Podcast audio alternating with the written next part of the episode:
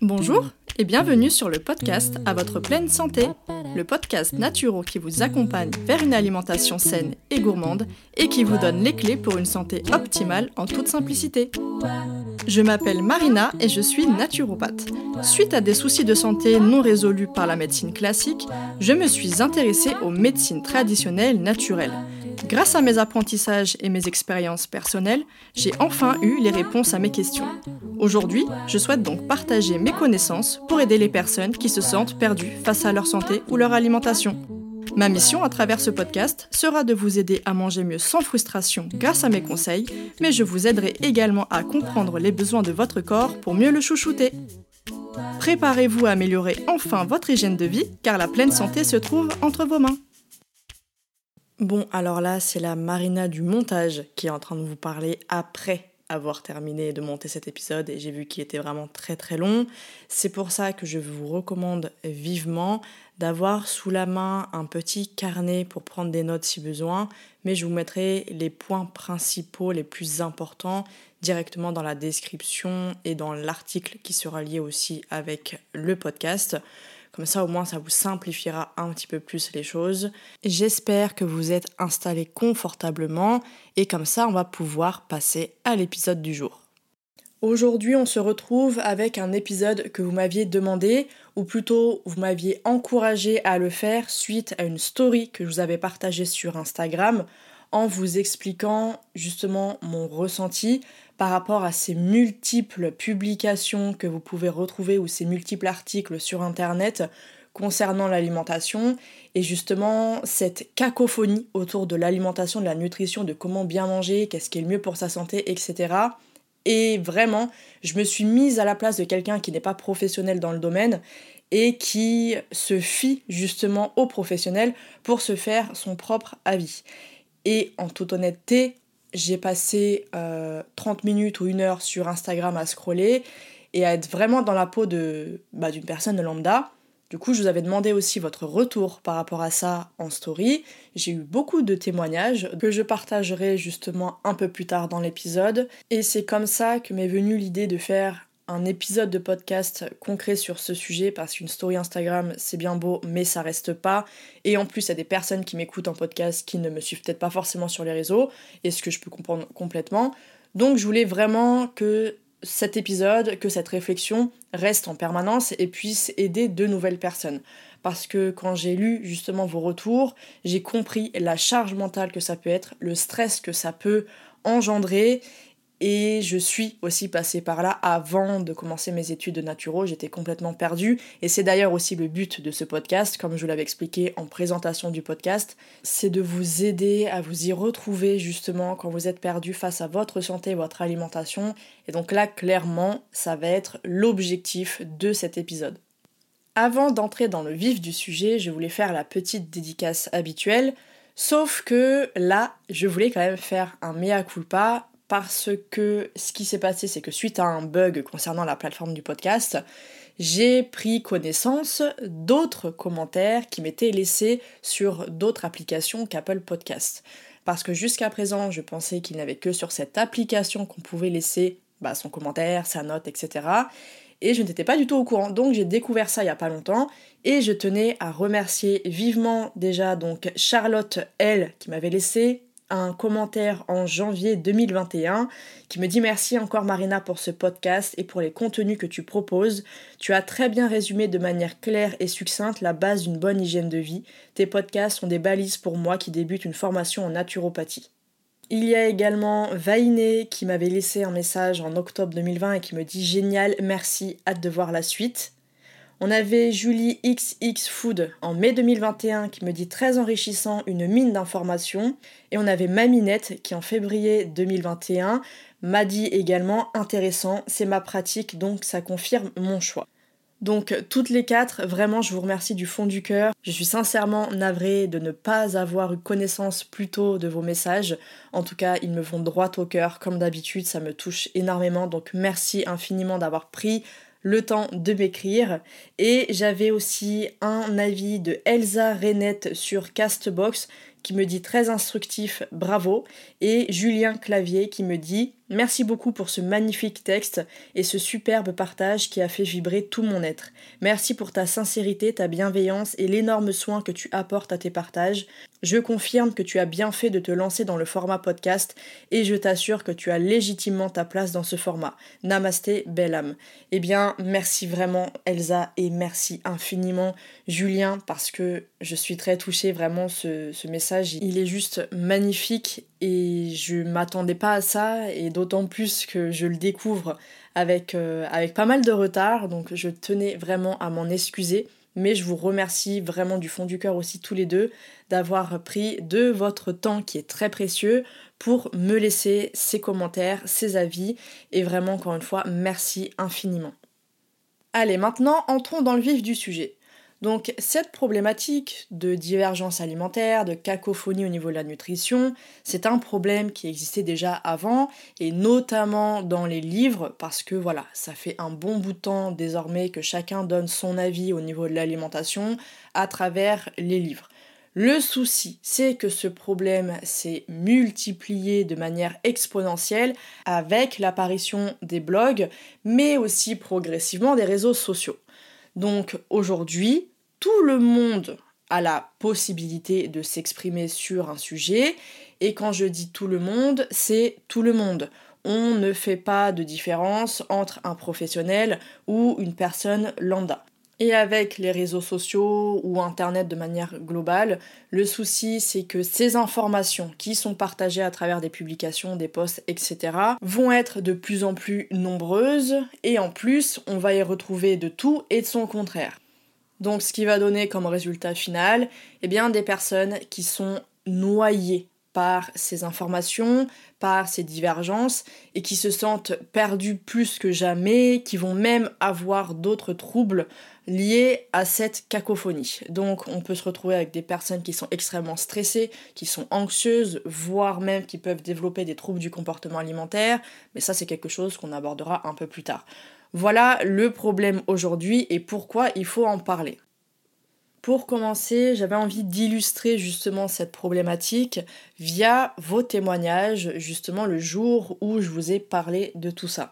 Il y en a une qui me disait justement, il est vrai qu'il est difficile de faire le tri dans toutes ces informations et de réussir à déceler l'opinion perso qui peut se cacher dans l'information. C'est une réflexion qui est vraiment intéressante. Un podcast à ce sujet serait vraiment utile. Après, j'ai eu d'autres personnes qui m'ont dit trop d'informations tue l'information. Une autre qui me disait c'est frustrant et stressant aussi. Après, j'avais également des commentaires en me disant Mais c'est exactement ça, on est tiraillé entre tellement de doctrines, croyances, je suis personnellement fatiguée, donc oui, oui, oui pour un épisode de podcast. J'en ai encore une autre qui me dit Je fais vraiment partie de ces gens perdus, j'ai une pathologie complexe et j'ai vraiment testé toutes sortes de régimes pour être mieux dans mon corps et dans ma tête. J'en arrive à un stade où je ne sais plus manger, avec ou sans gluten, avec ou sans lactose, beaucoup ou moins de viande, bref, je galère, j'en ai marre, comme tu le disais, ça rajoute une charge mentale. J'essaie de manger équilibré, mais je ne perds pas un gramme alors que j'en ai besoin. J'ai pris du poids, je ne sais pas comment. Mon métabolisme est éclaté à cause de tout ce que j'ai fait subir à mon corps. J'ai lâché prise, je suis une trame qui ne me semble correcte et pourtant qui ne marche pas sur moi. Enfin, voilà, je suis perdue. Donc des messages comme ça, j'en ai reçu vraiment un paquet. Et le dernier témoignage que je voulais vous partager, qui est assez parlant vraiment, c'est une personne qui me dit Tu as totalement raison, je suis malade et atteinte de rectocolite hémorragique, je m'arrache les cheveux à cause de tous les débats. Ça accentue mon anxiété et je commence à être dégoûtée par le monde de la naturopathie. Je pense que tous ces débats vont continuer à décrédibiliser la naturopathie qui passe pour du charlatanisme. C'est très intéressant ta story, merci beaucoup. Je suis dégoûtée par la naturopathie, mais tu es extrêmement pertinente pour le coup. En fait, tous ces professionnels ne se rendent pas compte qu'ils nous rendent plus malades qu'autre chose. Le stress qu'ils engendrent en nous est énorme, je culpabilise de tout manger, j'ai des troubles du comportement alimentaire et je vis finalement que dans l'anxiété de manger sans même compter l'anxiété de ma vie et de ma maladie. Voilà, j'ai vraiment souhaité terminer sur ce témoignage parce que je l'ai trouvé hyper touchant. Alors évidemment, ça me fait mal au cœur étant quelqu'un d'hyper empathique, mais je comprends cette situation dans la mesure où je l'ai moi-même vécue. Et face à autant de désespoir et de détresse, quand je lisais vos retours et vos expériences, honnêtement, je me suis dit, en fait, je n'ai pas d'autre choix que de faire un épisode consacré à ce sujet, mais surtout, bah peut-être de vous aider à trouver une solution face à ça. Pas une solution miracle, mais vous aider à vous y retrouver. Comment faire attention? Et justement, à la fin de cet épisode, je vais vous donner ce qu'on appelle des red flags, donc en gros des drapeaux rouges, des signaux d'alerte qui vont vous faire prendre conscience que là, attention à ce que vous êtes en train de lire ou d'écouter, parce qu'en effet, ça peut porter atteinte à votre santé physique, mais aussi votre santé mentale. Pour vous aider à bien comprendre le mécanisme qui se cache derrière ces divergences et cette cacophonie, on va voir ça comme une guerre dans laquelle vont s'affronter deux camps principaux, le camp des laxistes et le camp des extrémistes.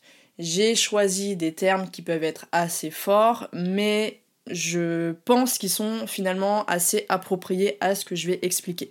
Et après avoir eu cette réflexion, je me suis rendu compte qu'au final, c'est pas si insensé que ça dans la mesure où c'est ce qu'on va retrouver dans d'autres domaines que l'alimentation ou la santé, et c'est ce qu'on va retrouver notamment dans la politique ou même dans la religion. Je pense qu'il y a aussi d'autres domaines dans lesquels ces deux camps vont se retrouver, mais là évidemment c'est pas le sujet euh, du jour. Quoi qu'il en soit, le laxisme et l'extrémisme sont deux gros problèmes et là justement on va voir en quoi ce sont des problèmes dans la nutrition, dans l'alimentation et dans la santé de manière globale. Alors, on va commencer avec les laxistes de l'alimentation. Et quel est le danger de ce camp-là? Ça va être tout d'abord la désinformation, mais et surtout, ils vont minimiser ou occulter l'impact de certains aliments sur la santé. Dans ce camp-là, on va aussi avoir tendance à avoir des personnes qui vont privilégier la quantité par rapport à la qualité, et en général, ils vont sous-estimer la vision globale d'une personne en se focalisant uniquement sur son assiette. On rejette la partie qu'on dit holistique, c'est-à-dire la partie globale d'un individu, sa vie entière, qui elle est, pourquoi elle en est là aujourd'hui, donc pas que son alimentation et son hygiène de vie, mais aussi ses émotions, son travail, son environnement, etc.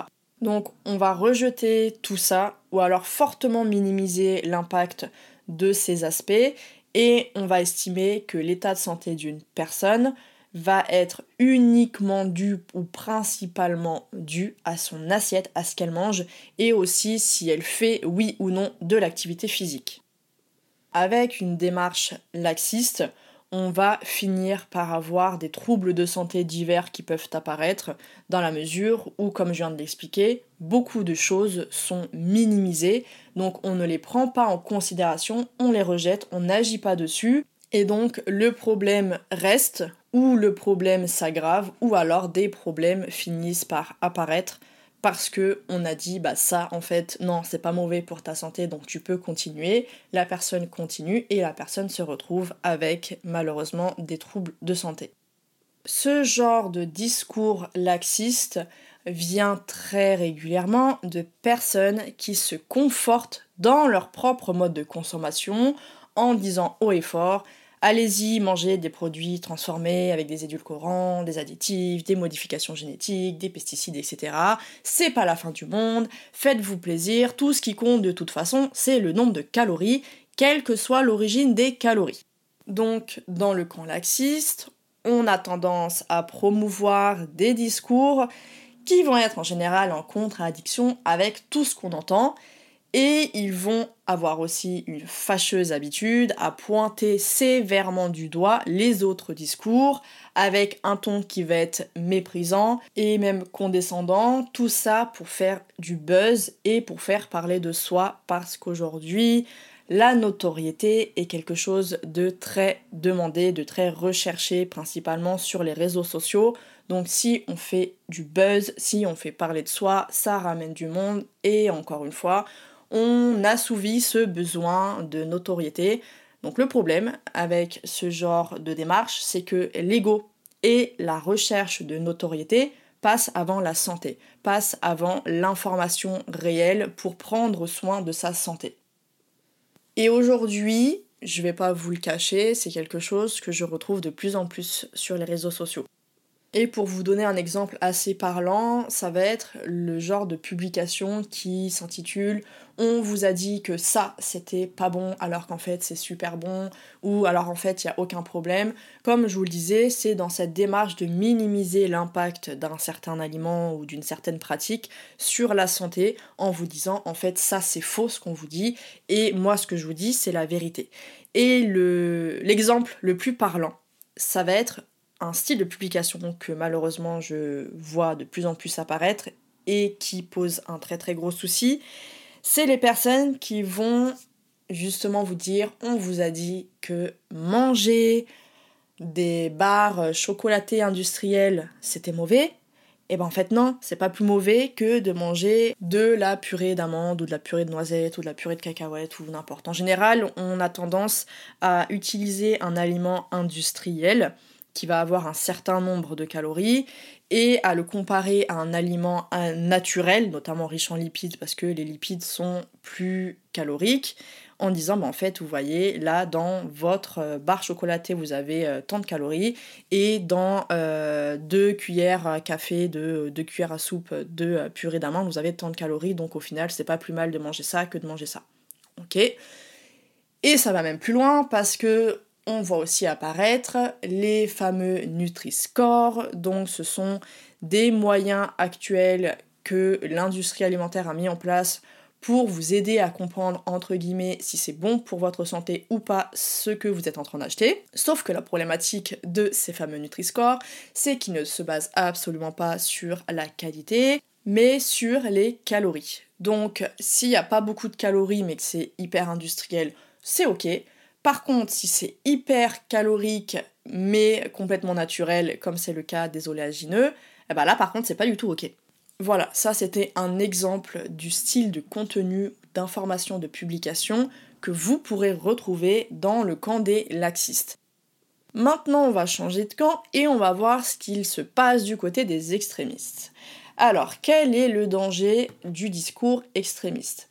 Eh bien, tout comme le premier camp, ça va être bien entendu la désinformation, donc on change l'information à son avantage, mais aussi et surtout, ça va créer une charge mentale incroyable. C'est cette fameuse charge mentale qui est revenue à de multiples répétitions dans vos témoignages. Donc quand je parle de charge mentale, c'est justement cette pression permanente de devoir faire tout bien parfaitement. On a ce sentiment de culpabilité qui est extrêmement revenu aussi. Ça va aussi mener à des carences nutritionnelles, mais le plus dangereux, ça va être aussi tous les troubles de santé divers qui vont apparaître, justement dus à ces carences, dus à cette charge mentale, donc à cette pression psychique. On va avoir extrêmement de problèmes, de troubles du comportement alimentaire, en général chez les extrémistes. On peut en avoir aussi avec le discours laxiste, mais en général, comme ils vont vous pousser à manger tout et n'importe quoi, tant que vous ne dépassez pas votre quota de calories journalières. Donc par exemple, admettons, on vous a dit qu'il fallait manger 1800 calories pour être en bonne santé. Et bah si dans ces 1800 calories c'est du fast-food, des glaces, euh, des chips euh, à longueur de journée, tant que vous dépassez pas ça, et bah en fait il n'y a aucun problème. Donc c'est pour ça que je l'ai pas mis, mais on n'est quand même pas sur une démarche hyper saine avec son alimentation pour autant. Revenons-en à nos camps des extrémistes. Alors, ce qui est intéressant, et ce qui pose encore plus de problèmes, c'est que dans ce camp, eh bah, il va y avoir plein de camps différents. Et oui, parce que dans un même camp d'extrémistes, on va avoir plusieurs batailles, plusieurs adeptes ce qui ne va absolument pas faciliter les choses et ce qui ne va absolument pas vous aider pour vous y retrouver, bien au contraire. Donc on va avoir les adeptes de tel régime alimentaire, ceux de tel régime alimentaire, etc. etc. En gros, chacun va faire la guerre aux autres en contrant chaque argument et en s'auto-proclamant le meilleur régime pour la santé, en niant bien évidemment les effets positifs des autres régimes et surtout en niant aussi les habitudes des ancêtres. C'est nouveau, pour certains régimes, d'autres moins. Mais même si c'est nouveau, et eh ben en fait c'est nous qui avons raison. Et comment faisaient les anciens? Eh bien c'était complètement faux parce qu'ils n'avaient pas la connaissance qu'on a aujourd'hui. Je reviendrai sur cette superbe logique un peu plus tard dans l'épisode, mais en gros, voilà, vous avez un camp avec plein de petits camps différents à l'intérieur qui se battent à longueur de journée. Où est-ce que va être le problème dans les discours des extrémistes? Eh bien, ils vont mettre en avant des propos, des discours qui vont appuyer leur propre expérience personnelle et leurs propres convictions personnelles. Donc forcément, on va avoir clairement un manque d'objectivité. Et malheureusement, les convictions personnelles et l'expérience personnelle vont passer avant la santé. Donc la plus grosse différence entre un camp extrémiste et un camp laxiste, ça va être sur cette notion de qualité par rapport à l'alimentation. Donc, c'est-à-dire que les laxistes vont vous dire en gros mangez tout et n'importe quoi, on s'en fiche, ça n'a pas d'importance tant que vous ne mangez pas trop par rapport à ce dont vous avez besoin. Ok? Et chez les extrémistes, par contre, ça va être il ne faut surtout pas manger ça, il faut que vous mangiez que ça ou que ça ou que ça, parce que sinon vous allez être malade, vous allez avoir une santé horrible, etc. etc. On est vraiment dans un discours complètement différent et complètement opposé. Dans ce camp des extrémistes, on aura en général tous les régimes alimentaires spécifiques où on met vraiment une étiquette dessus, un nom dessus. On se dit voilà, moi je suis ci, moi je suis ça, moi je suis l'alimentation ou le régime qui porte tel nom. Donc là on est vraiment adepte d'un certain dogme alimentaire. Mais évidemment, je précise que si on arrête de manger quelque chose ou qu'on a une alimentation avec un nom particulier, je pense notamment au végétarisme au végétalisme, de par des convictions personnelles, donc on fait ça pour des causes environnementales, animales, même religieuses, spirituelles, n'importe, ça c'est votre droit le plus total. Et dans tout le discours que je partage aujourd'hui avec vous, ce n'est absolument pas ça qui est pointé du doigt parce que personne, ni moi, ni quelqu'un d'autre, n'a le droit, n'a la légitimité de remettre ça en question. Là, je parle exclusivement de la santé. Quelqu'un vous dit, voilà, le végétalisme, devenir végétalien, devenir végétarien ou n'importe, même devenir 100% carnivore, euh, va vous permettre d'avoir une bonne santé il n'y a que comme ça que vous pourrez y arriver. Sinon, si vous ne le faites pas, vous aurez des problèmes de santé. Là, c'est différent parce que là, on touche à la santé. Donc, je rappelle, je termine la partie là-dessus. Avoir un régime bien particulier pour des raisons personnelles sans chercher à l'imposer aux autres, là, il n'y a aucun souci, bien évidemment. Et c'est d'ailleurs la raison pour laquelle dans mon travail, dans les contenus que je partage, etc., je donne toujours des alternatives donc omnivores, végétariennes et végétaliennes parce que j'estime que là on est en général face à un choix éthique, face à un choix personnel et donc là j'estime que mon rôle c'est de vous permettre justement de continuer à cheminer vers la pleine santé tout en gardant vos convictions personnelles parce qu'elles sont importantes. Par contre, les régimes santé qu'on voit fleurir et qu'on voit mettre en avant par beaucoup de naturopathes, et justement je pense que c'est la raison pour laquelle la personne qui m'a laissé le dernier témoignage que je vous ai partagé parlait de ce dégoût malheureusement pour la naturopathie, parce qu'en effet, on va pas se le cacher, énormément euh, de praticiens en naturopathie ont tendance à promouvoir les bienfaits de tel régime alimentaire, de tel type d'alimentation particulier. Et c'est d'ailleurs la raison pour laquelle, malheureusement, dans le camp des extrémistes, en effet, on peut avoir euh, des naturopathes. Donc euh, ça, j'en avais déjà parlé dans un épisode sur euh, la naturopathie mal exercée qui peut amener à des troubles psychiques. Mais c'est vrai que chez les laxistes, ça va être souvent, en tout cas laxistes de l'alimentation, ça va être souvent les diététiciens. Alors, j'ai déjà vu euh, l'effet inverse, donc euh, des diététiciens dans le camp extrémiste et des naturopathes dans le camp laxiste. C'est beaucoup plus rare, mais j'en ai vu. Après, je précise quand même, le but c'est pas de me faire taper sur les doigts, c'est de rester le plus honnête possible, c'est un fait. Et ce n'est pas moi qui le dis, moi je le constate aussi, mais vous êtes nombreux et nombreuses à le constater de par les messages que j'ai pu recevoir. Je n'ai pas tout partagé justement pour ne pas décrédibiliser une certaine profession. Et comme je l'ai dit, hein, je suis naturopathe et une des personnes disait clairement qu'elle n'en pouvait plus la naturopathie. Ça m'a pas empêché de le partager parce que j'estime qu'il faut faire la distinction entre ce qui va être pratiqué et la discipline en question. Donc c'est la même chose pour la diététique parce qu'il y a des diététiciens qui font un travail formidable et il y a des diététiciens qui vont avoir aussi un discours hyper laxiste et c'est pour ça qu'on a tendance aussi à avoir une autre forme de guéguerre entre guillemets entre naturopathes et diététiciens. Bref, c'est encore un autre sujet, mais au final, ça revient un petit peu à cette histoire d'extrémisme et de laxiste. Bon, le but n'est donc pas de pointer du doigt une profession, parce que chaque profession a sa légitimité et est importante. Là, ce qu'on cherche à montrer, c'est les problématiques qu'on peut rencontrer à l'intérieur de certaines pratiques de cette profession. Donc c'est des choses complètement différentes.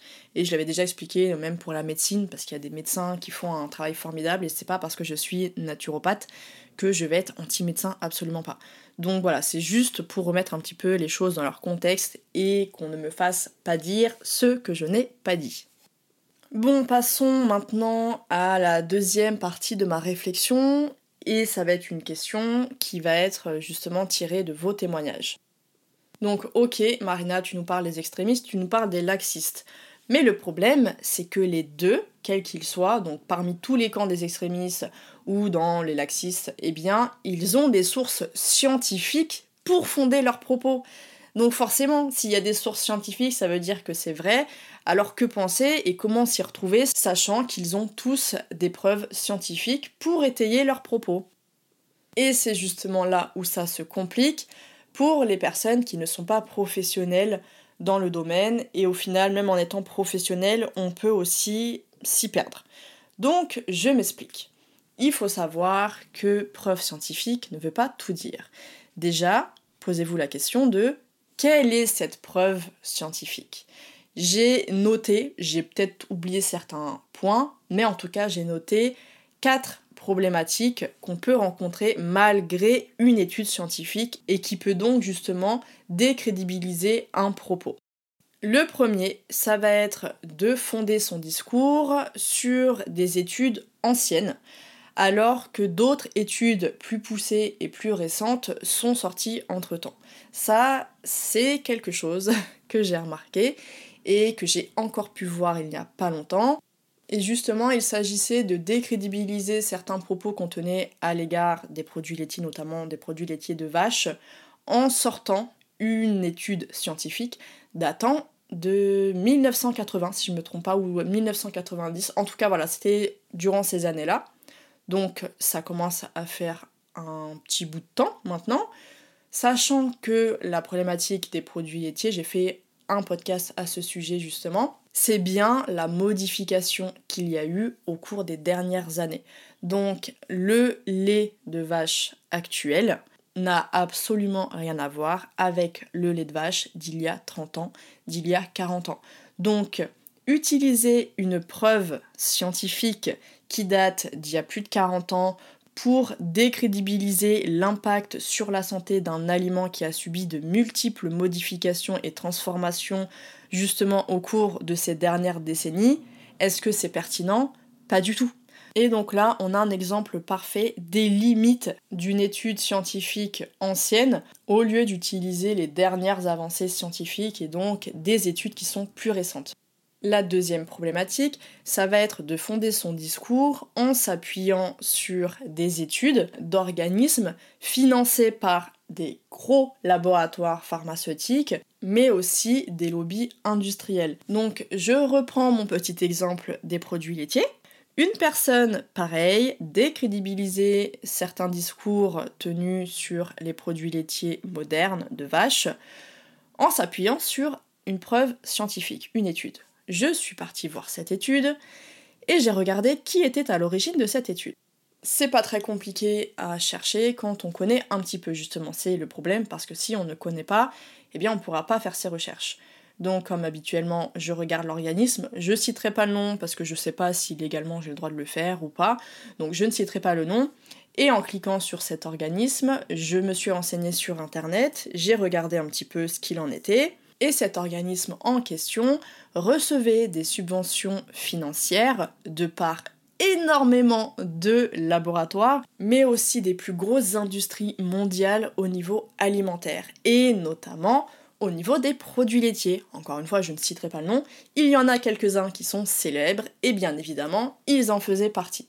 Ok, est-ce vraiment pertinent, je vous pose la question, d'utiliser les arguments d'une étude scientifique qui a été menée par un organisme qui reçoit énormément de milliers et des milliers d'euros, enfin du coup là c'est des dollars, de dollars de part des grosses industries.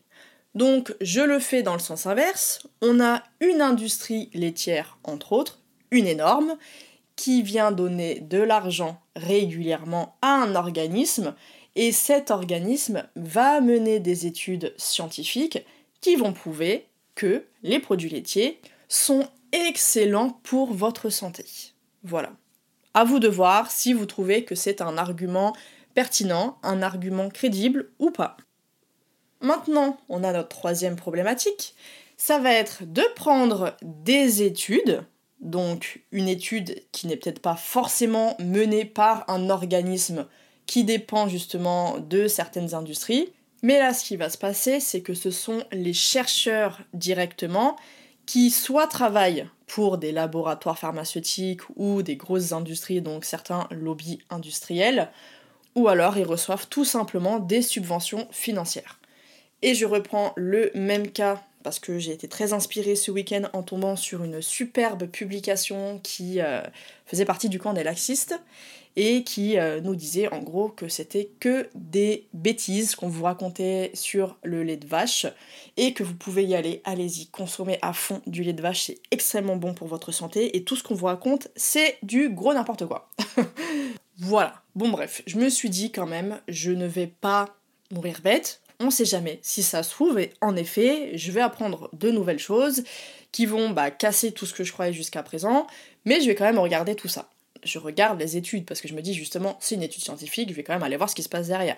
Et donc parmi les quatre études que j'ai effectivement regardées à la loupe eh bien il y en avait une où je n'ai pas réussi à trouver des informations plus concrète. Après, j'avais pas beaucoup de temps non plus, je voulais pas passer mon week-end à faire des recherches là-dessus, je voulais quand même profiter un petit peu.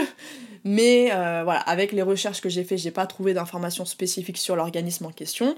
Du moins, je n'ai pas trouvé les partenaires avec qui il travaille ou s'il y a des subventions. Voilà, c'était pas une information qui était disponible assez facilement.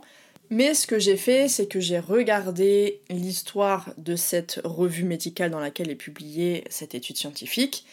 Et en fait, vous avez, comme n'importe quel journal, un chef d'édition, quelqu'un qui s'occupe justement des publications, le directeur, etc.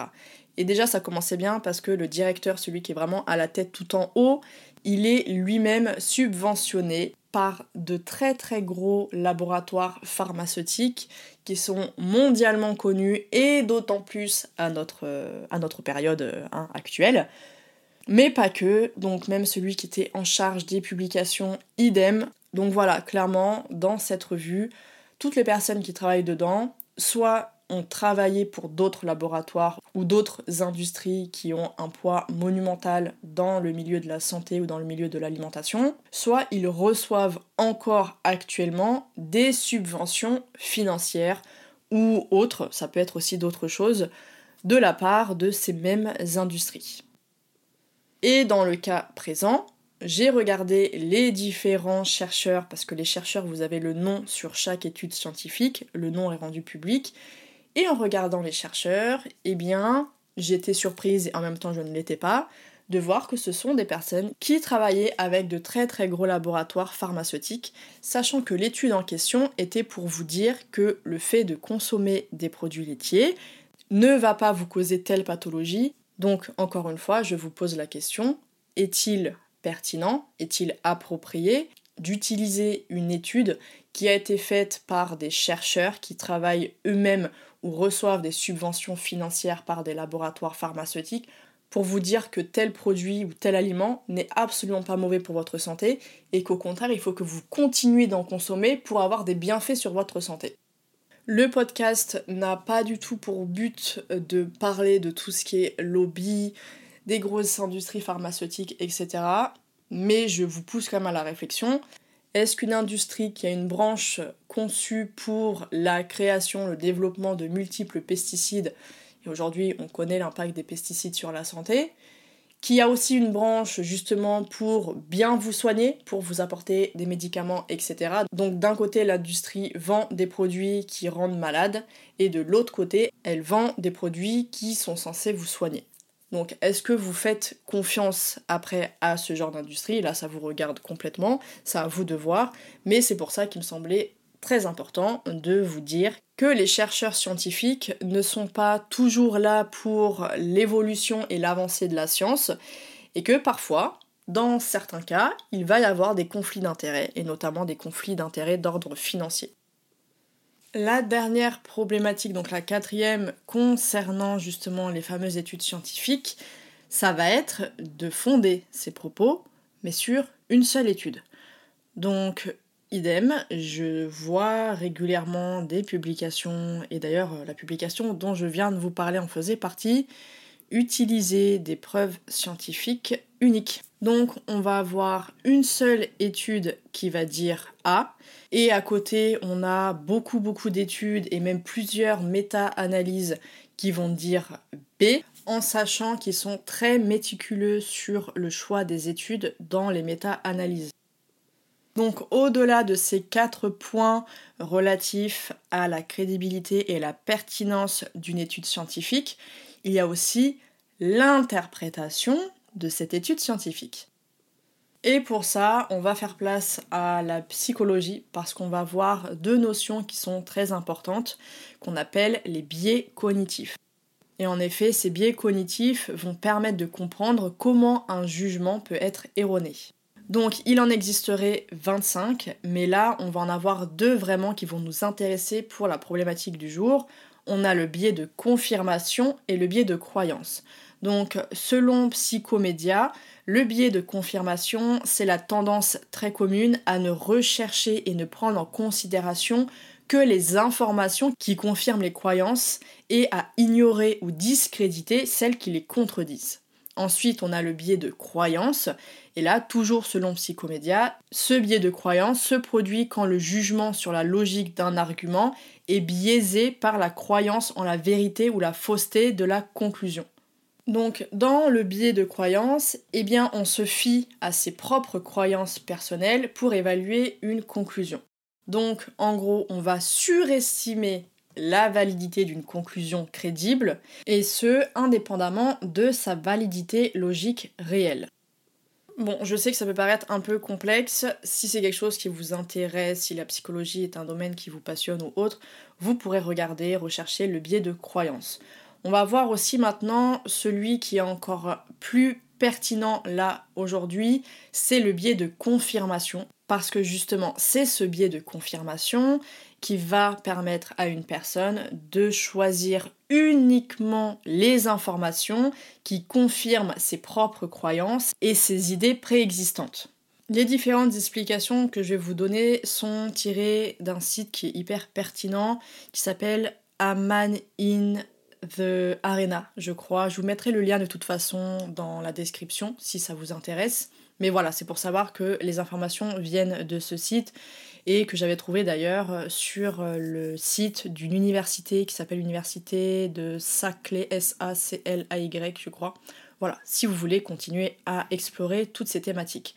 Donc, pour venir à notre biais de confirmation, en gros, apparemment, c'est celui qui revient le plus, qui va être très très prononcé dans les contextes idéologiques, politiques, et ceux où il va y avoir beaucoup d'émotions. Sachant que dans notre thématique là aujourd'hui, dans la santé et dans l'alimentation, je pense qu'on peut parler un petit peu d'idéologique parce qu'il y a certaines choses qui relèvent vraiment de ce contexte-là. Et en plus, si on rajoute la partie environnementale, cause animale, etc., on va avoir aussi cette importance au niveau émotionnel parce que forcément les émotions vont énormément parler quand on est face à de la maltraitance, à de l'injustice, etc. Dans cet article sur le biais de confirmation, eh bien, j'ai beaucoup aimé cette phrase L'être humain est le meilleur pour interpréter toute nouvelle information de façon à ce que ses conclusions précédentes restent inchangées. Donc, en gros, au final, c'est d'avoir toujours le dernier mot. On veut avoir le dernier mot et se dire que voilà, j'ai raison et tout ce que j'ai dit avant, eh bien c'était la vérité, c'est moi qui dis la vérité. Et donc, une nouvelle information qui arrive à nous, on va faire en sorte qu'elle valide tout ce qu'on a pu dire jusqu'à maintenant.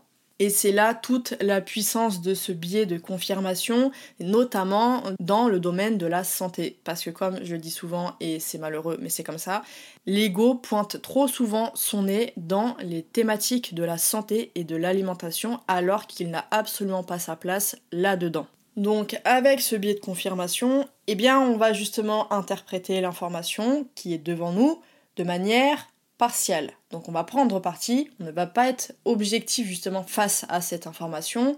Et c'est ce qui va être la plus grosse erreur dans notre jugement. Dans cet article, il nous dit justement qu'il ne faut pas se contenter de tester nos hypothèses d'une manière unilatérale, mais plutôt se forcer à collecter toutes les preuves pertinentes, toutes les preuves, qu'elles soient contradictoires ou non. Et justement, le meilleur moyen d'échapper au biais de la confirmation quand on étaye ses propos par des arguments, notamment des arguments scientifiques, eh bien ça va être de chercher à réfuter notre hypothèse, donc en gros à prouver qu'on a tort, plutôt que de rechercher uniquement les preuves qui vont dans notre sens. Et pour illustrer tout ça, la personne qui a créé l'article nous compare ça avec les médias. En gros, ils nous disent que les médias fonctionnent justement avec ce biais de confirmation. Et justement, ils nous disent que les journalistes préfiltrent le monde pour coïncider avec des vues et des idées préconçues. Donc, si le filtre de ce média est le même que le vôtre, vous allez aimer ce média, être complètement d'accord avec lui. Alors que si ce filtre est différent du vôtre, vous allez détester ce média.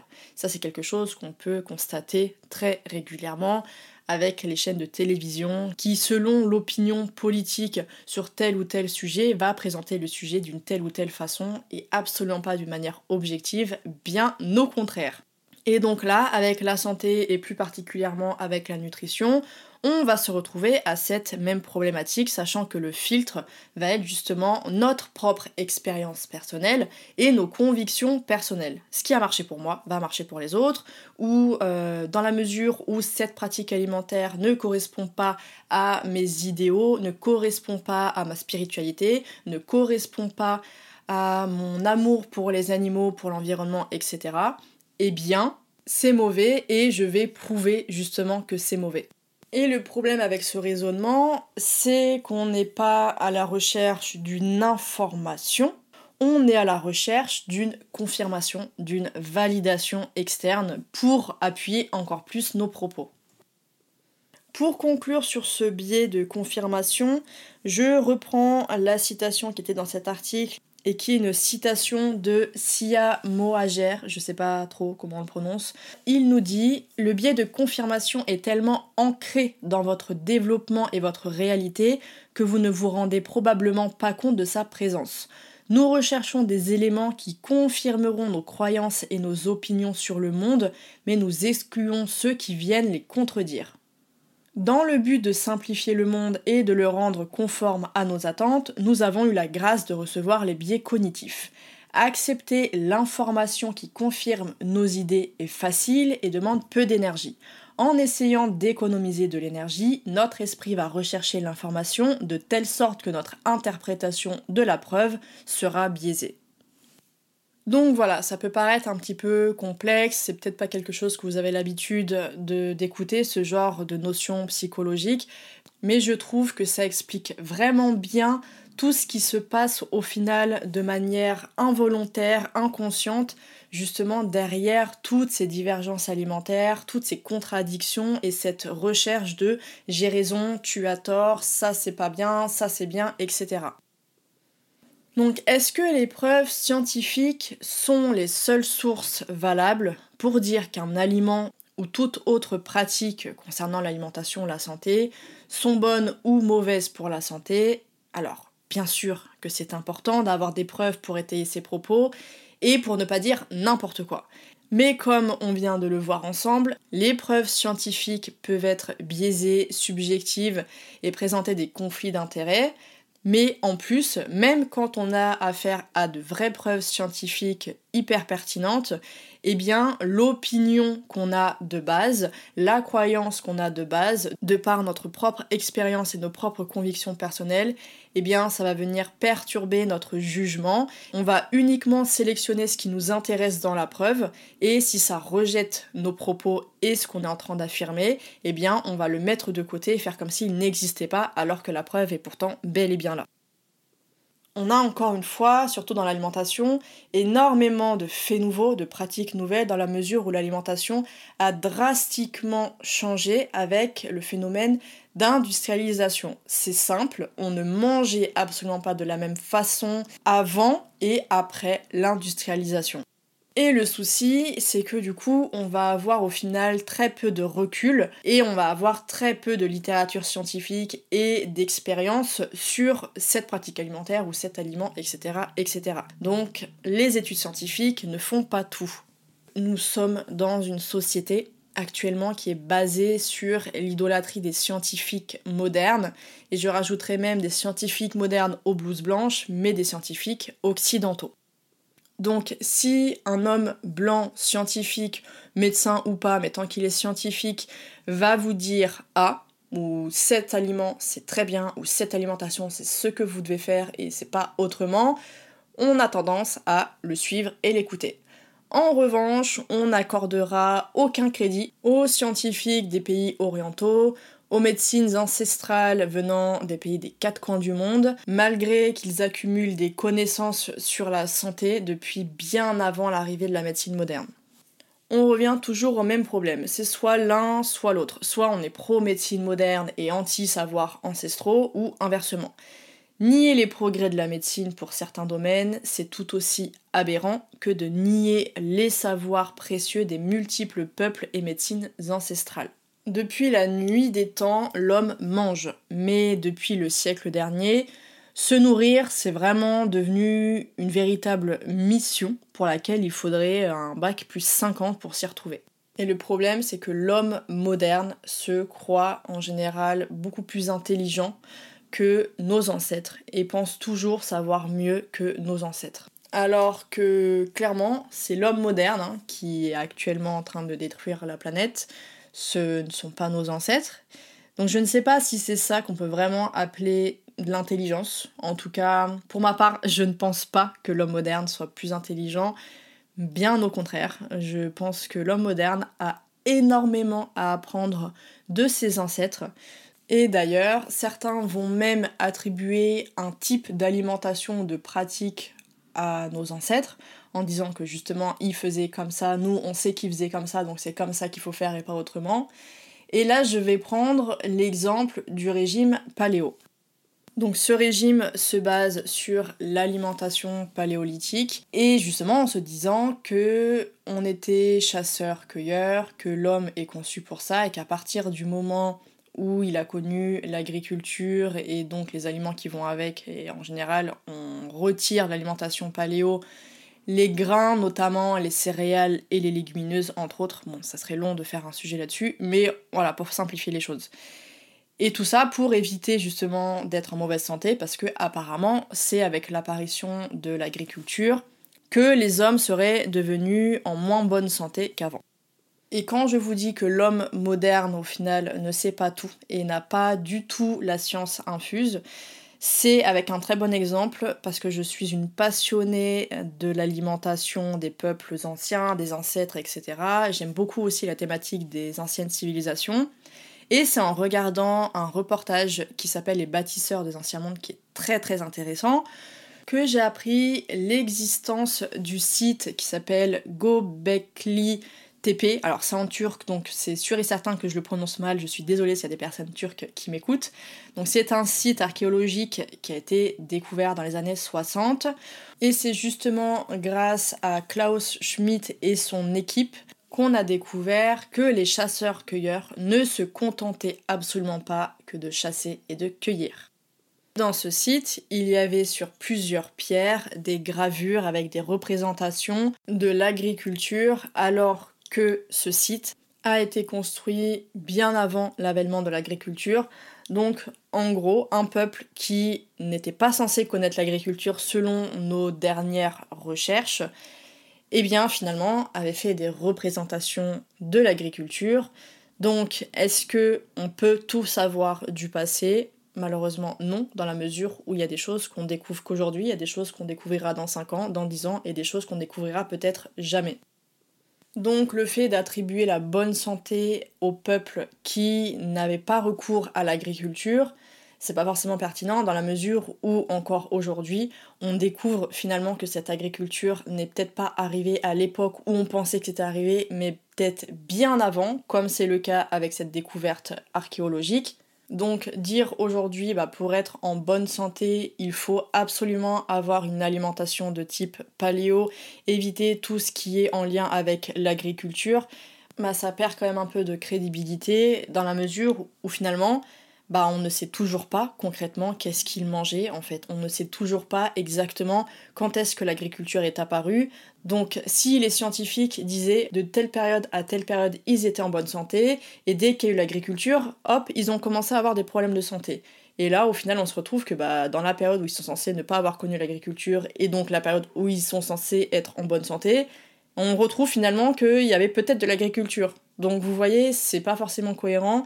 Et c'est pour ça que comme je le répète, l'homme moderne n'a pas la science infuse et ne peut pas spéculer sur des choses qui se sont passées il y a des milliers et des milliers et des milliers d'années. Et c'est pour ça que j'aime bien moi regarder vraiment aussi l'alimentation des peuples anciens avant l'industrialisation. Mais aussi on a quand même un certain recul, on a vraiment beaucoup de connaissances par rapport à l'alimentation qu'ils avaient, dans la mesure où c'est quand même un peu plus récent par rapport à ce qui s'est passé il y a des milliers, des milliers, des milliers des milliers d'années. Et c'est d'ailleurs pourquoi je vous avais fait le podcast sur les fameuses Blue Zones, donc les peuples qui vivent centenaires en très bonne santé. Parce qu'on a la possibilité de parler avec certains qui sont encore en vie, on a vraiment cette notion de recul parce que ce sont des peuples qui existaient bien avant l'industrialisation, donc on sait comment ils mangeaient avant, on connaît l'état de santé, on connaît leur mode de vie, et après on a même eu du coup la possibilité d'avoir des études scientifiques réalisées sur certaines personnes justement de ces peuples, ou justement sur le type d'alimentation, le type d'aliments qui est très récurrent dans leurs assiettes, etc., qui nous permettent de bien comprendre pourquoi en effet ils ont ce résultat au niveau de leur santé via leur alimentation actuelle. Donc voilà, si ça vous intéresse, je vous renvoie à l'épisode sur les Blue Zones. Maintenant, pour terminer notre épisode, j'avais envie de vous donner des pistes pour vous aider à vous y retrouver et pour que vous puissiez avoir une petite alerte dans votre tête qui s'active lorsque vous voyez telle ou telle situation pour vous faire comprendre, attention, là vous êtes peut-être face à un camp extrémiste ou peut-être face à un camp laxiste. Et du coup il n'y a pas forcément d'objectivité. Et donc du coup c'est peut-être pas forcément la bonne chose pour votre santé. Alors j'ai fait une liste de red flags, donc on en a 9, c'est pas du tout une liste exhaustive, c'est une liste que j'ai élaborée après, il y a peut-être des choses qui manquent. N'hésitez pas d'ailleurs à me le dire si vous voyez quelque chose d'autre. Ça serait avec grand plaisir. Et donc, le premier drapeau rouge, c'est lorsque le régime ou l'alimentation qu'on vous prône va impliquer la suppression d'un aliment. Et donc, le mot interdit va revenir régulièrement on supprime cet aliment ou cette catégorie d'aliments pour certains et c'est interdit en gros de le consommer. Donc suppression interdiction, ce sont des mots sur lesquels vous devez faire attention. Ensuite, le deuxième drapeau rouge, ça va être la culpabilisation. Un discours qui va être culpabilisant.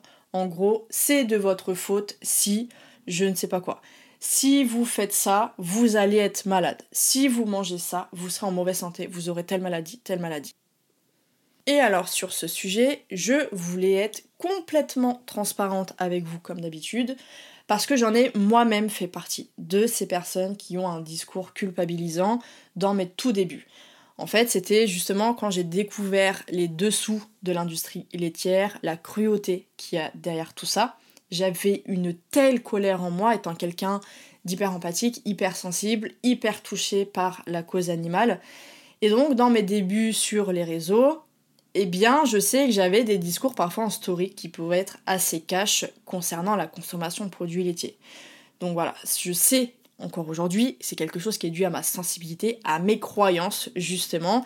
Je n'arrivais pas à faire preuve d'objectivité, j'avais toutes mes émotions qui parlaient. C'est ce que je vous disais tout à l'heure par rapport au biais de confirmation, d'autant plus quand il y a une forte charge émotionnelle qui vient influencer tout ça. Là, c'était exactement ça.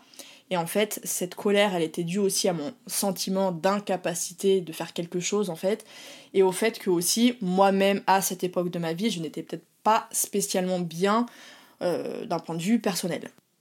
Mais petit à petit, j'ai fait un travail sur moi, j'ai aussi compris que on ne peut pas forcer les gens à faire quelque chose, c'est juste pas possible, que moi-même je ne supportais pas quand on essayait d'être culpabilisant, et je me suis dit, mais en fait, je peux pas faire ce que moi, je veux pas qu'on me fasse. Et donc ça a été un, chemin, ça a mis du temps, mais j'ai pris cette conscience-là, je me suis dit que j'avais fait une, erreur, euh, que je ne pouvais pas être comme ça, et d'autant plus le jour où j'allais commencer à travailler, que j'allais commencer à suivre des personnes. C'était impensable d'avoir ce genre de discours envers des personnes. Donc ce que je veux vous dire à travers ça, c'est que ce sentiment de culpabilisation, il peut venir de plein de choses. Là, dans mon cas, c'était ce côté l'engagement animal, la colère que j'avais, et euh, aussi je voulais faire changer les choses, mais j'y arrivais pas, donc en gros je rejetais un petit peu sur les, sur les autres, parce que moi seule je voyais bien que ça suffisait pas. Donc avec mes propres convictions personnelles, ma propre sensibilité, mes croyances, etc., ce que j'aurais pu faire, c'est lors de mes consultations, justement faire genre de propagande sur les produits laitiers, de d'en rajouter une couche à chaque fois et de dire en gros bah si vous mangez ça, vous aurez des problèmes de santé donc c'est très mauvais. J'aurais pu aussi lors du podcast sur les produits laitiers vous dire à quel point consommer n'importe mauvais. J'aurais pu vous sortir toutes les études scientifiques qui sont sponsorisés par des organismes végétaliens véganes, ainsi appuyer mes propos avec des preuves scientifiques tout en vous incitant à arrêter de consommer des produits laitiers. Tout ça parce qu'au niveau de mes propres opinions personnelles, eh bien ça me convenait mieux comme ça.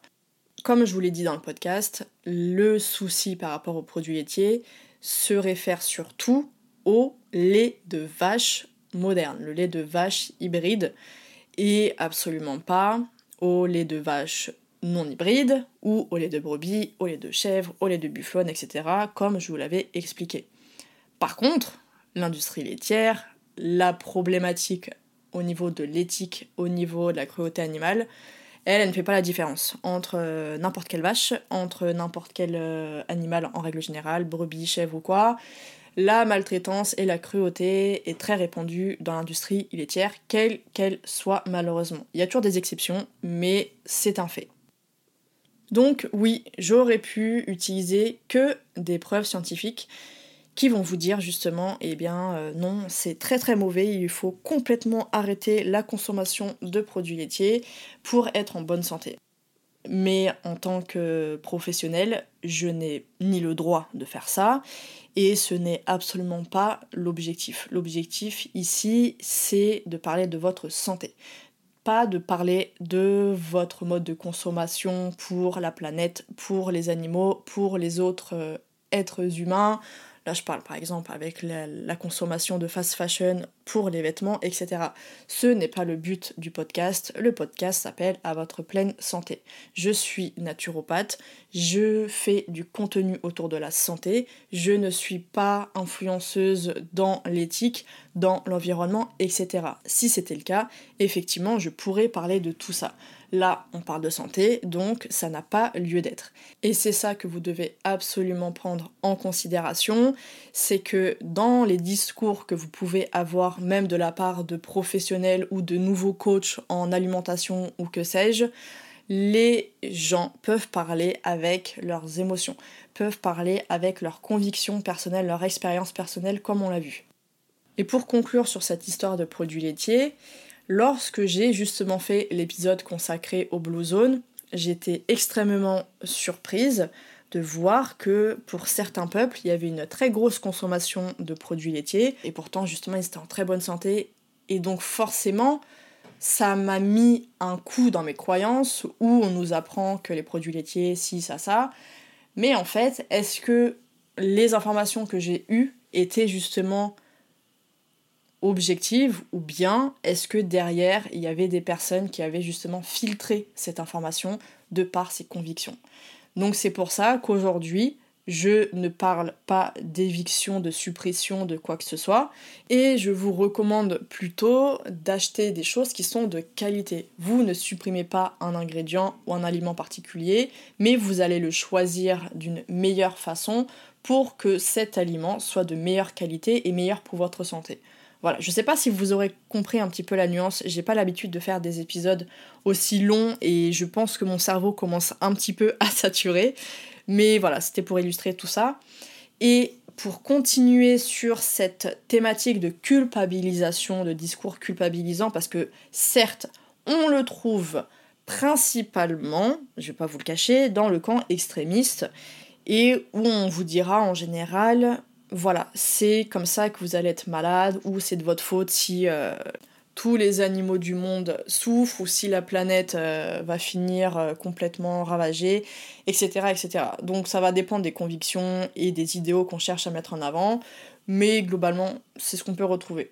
Par contre, le discours culpabilisant se retrouve aussi dans le camp laxiste, et récemment, je suis tombée par hasard, alors je ne sais pas par quel hasard, mais c'est arrivé, sur une publication disant clairement que la seule raison du surpoids ou du fait de ne pas réussir à perdre du poids, c'était vous, c'était votre faute et c'était vous seul. Qu'il n'y a aucune autre cause possible, donc la cause hormonale, la cause métabolique et j'en passe, tout ça en fait en gros c'est faux et que la seule vérité c'est que vous mangez trop de calories. Alors, en plus d'être une aberration totale, euh, c'est un discours qui est extrêmement dangereux et qui peut mener à beaucoup de troubles de santé physique et psychique. Et malheureusement, ce genre de discours moralisateur est très dangereux, commence, comme je disais, à se répandre aussi vite que les mauvaises herbes sur les réseaux sociaux principalement. Sauf que, bon, bah, les mauvaises herbes, elles, au moins, elles sont utiles, voire même excellentes pour la santé, contrairement à ce genre de publications qui ne sont là uniquement que pour faire le buzz, pour attirer des clics, pour ne pas dire le mot que je trouve un petit peu vulgaire, donc je le mettrai pas dans le podcast, mais je pense que vous avez compris de quel mot il s'agit. En gros, on cherche du clic, on cherche du buzz avec ce genre de discours. Le troisième drapeau rouge, c'est quand il n'y a aucun juste milieu. En gros, c'est soit tout noir, soit tout blanc. Il n'y a pas d'écart possible en fait, il faut faire les choses parfaitement et on sent qu'on vous dit qu'il faut absolument pas faire autrement, que c'est comme ça, il n'y a pas possibilité d'ajuster un petit peu à sa façon, d'avoir des écarts de temps en temps et tout ça. En gros voilà, c'est soit tout noir, soit tout blanc, mais entre deux, ça n'existe pas. Le quatrième drapeau rouge, c'est si vous avez déjà mis en place ce régime alimentaire ou ce style d'alimentation qu'on vous prône et que vous voyez apparaître des troubles du comportement alimentaire, un mal-être psychique ou un mal-être physique. Ou alors pas forcément que ça apparaît, mais que ça aggrave certains troubles déjà présents, ou alors ça ne les fait pas disparaître, alors que logiquement c'est censé vous dire, bah en fait c'est ça qu'il faut pour votre santé. Et à côté, vous voyez que votre santé elle s'améliore pas du tout, donc c'est bien qu'il y a un problème. Donc si vous voyez ce genre de phénomène, une fois que vous avez appliqué justement les dogmes d'un régime particulier, d'un camp extrémiste, d'un camp laxiste, eh bien là, il va falloir peut-être arrêter parce que c'est mauvais signe et que finalement ça ne prend pas du tout soin de votre santé comme on vous l'attend vendu. Donc là, on est face au faux régime miracle qui au final n'en sont absolument pas. Le cinquième drapeau rouge, ça va être de voir une personne justement qui vante les mérites d'un tel régime et qui va pointer du doigt en permanence ce que les autres disent ou font. Je vous l'avais mis en exemple au début de l'épisode, quelqu'un qui arrête pas de vous dire on vous dit que ça c'est bien alors qu'en fait pas du tout. On vous dit que ça alors qu'en fait c'est du bullshit. On vous dit que ça alors qu'en fait, voilà, en gros on regarde un petit peu ce que tout le monde dit, etc on prend ça et on décrédibilise, on casse à grands coups de marteau et de tout ce que vous voulez bien le discours justement euh, de l'autre personne ou de l'autre euh, dogme alimentaire ou que sais-je encore. Le sixième drapeau rouge, ça va être le discours venant d'une personne qui présente des conflits d'intérêts. Et pour ça, je prendrai l'exemple assez parlant du documentaire euh, The Game Changers, je crois qu'il s'appelle comme ça, qui était sur Netflix et qui prônait justement les vertus du véganisme, de l'alimentation végétalienne et dans le milieu notamment sportif en disant justement que c'était génial, etc. Bref. Et en fait, il s'est avéré, donc ça j'ai pris mes petites notes à côté, que le producteur qui s'appelle James Cameron est en réalité fondateur et chef d'entreprise d'une compagnie de protéines de poids biologiques, le deuxième producteur également. Et en gros, parmi tous les experts qui sont présents dedans, eh bien soit ils vendent des produits euh, véganes, soit des livres véganes où ils vont tirer des profits venant de produits véganes. Donc ça, c'est un excellent moyen aussi de voir si le discours qu'on vous vend est un discours vraiment là pour votre santé et complètement objectif, ou si, et eh bien encore une fois, il y a des conflits d'intérêts derrière. Je prends l'exemple des véganes, mais évidemment, on a cet exemple dans bien d'autres domaines. Par exemple, ça c'est mon mari qui m'avait donné l'exemple, mais en gros, un boucher ou quelqu'un qui a une énorme industrie dans la viande, eh bien il va vous prôner justement tous les bienfaits de manger de la viande à chaque repas, etc. etc. Voilà, donc c'est vraiment euh, un exemple qu'on peut retrouver dans beaucoup beaucoup de, dogmes alimentaires différents et voilà. Ensuite, le septième drapeau rouge, ça va être d'être face à une personne qui met en avant très régulièrement ses convictions personnelles et ses croyances personnelles, sachant qu'elle est dans la santé. Donc bien évidemment, je ne dis pas que elle peut pas mettre en avant ses valeurs, etc. Moi, vous le savez, je vous le dis régulièrement, je suis très touchée par la cause animale, environnementale, etc. Mais là où ce que je suis en train de dire, c'est qu'on met en avant ses convictions pour dire que telle alimentation est meilleure pour la santé.